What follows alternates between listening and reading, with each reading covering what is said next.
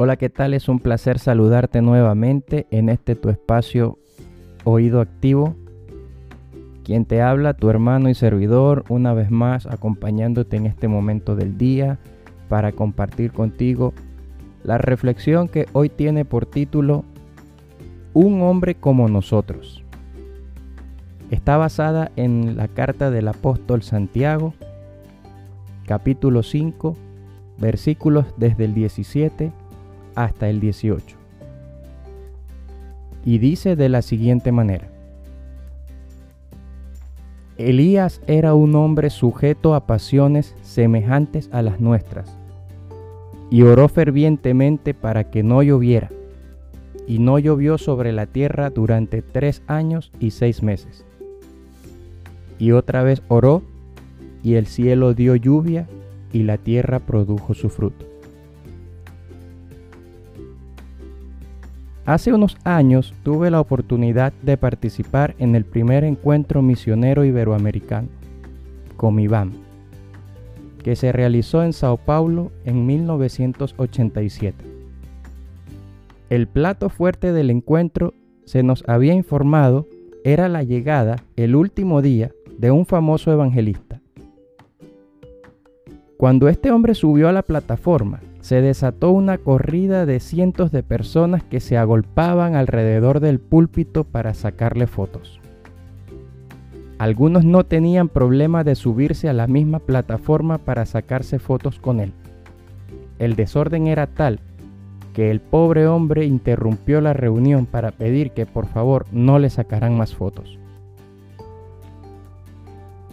Aquella experiencia me llevó a pensar sobre el culto a los famosos que forma parte de nuestra cultura evangélica. Desde aquel encuentro, he visto una y otra vez la misma reacción de nuestro pueblo. Existe en nosotros una tendencia a elevar a los líderes más conocidos a una posición de privilegio y admiración, que no es bueno ni para ellos ni para nosotros. Pero ¿por qué ese afán de estar cerca de ellos? De poderles saludar o tocar. En el fondo, sospecho que muchos de nosotros creemos que la grandeza de sus ministerios es consecuencia directa de la clase de persona que son. Miramos con algo de asombro sus ministerios y trayectoria porque sentimos que son personas de otra categoría, con cualidades y características que nosotros no poseemos. Santiago nos quiere animar a ser más atrevidos en la oración. Para eso nos da el ejemplo del poder que esta disciplina tuvo en la vida de Elías. Oró y dejó de llover. Oró de nuevo y la lluvia volvió. No sé cuál es su reacción frente a este relato, pero sospecho que la mayoría de nosotros diría, yo jamás podría hacer eso. Este es precisamente el argumento que refuta el apóstol antes de que podamos reaccionar, nos dice que Elías era un hombre igual a nosotros. Sin embargo, oró y Dios le respondió. ¿A qué apuntaba Santiago? La grandeza de Elías no radicaba en lo que él era, sino en el Dios en quien había creído. Su grandeza no era suya, era del Señor. Por esta razón, Ningún cristiano debe sentirse intimidado por semejante ejemplo de vida, porque el mismo Dios que operaba en la vida de Elías también opera en nuestras vidas y ministerios. Para pensar, como líder, dele gracias a Dios por el ejemplo de aquellas personas que tienen trayectoria y proyección internacional en el mundo evangélico. Gracias a Dios por sus vidas y ministerios pero no deje intimidarse por lo que son.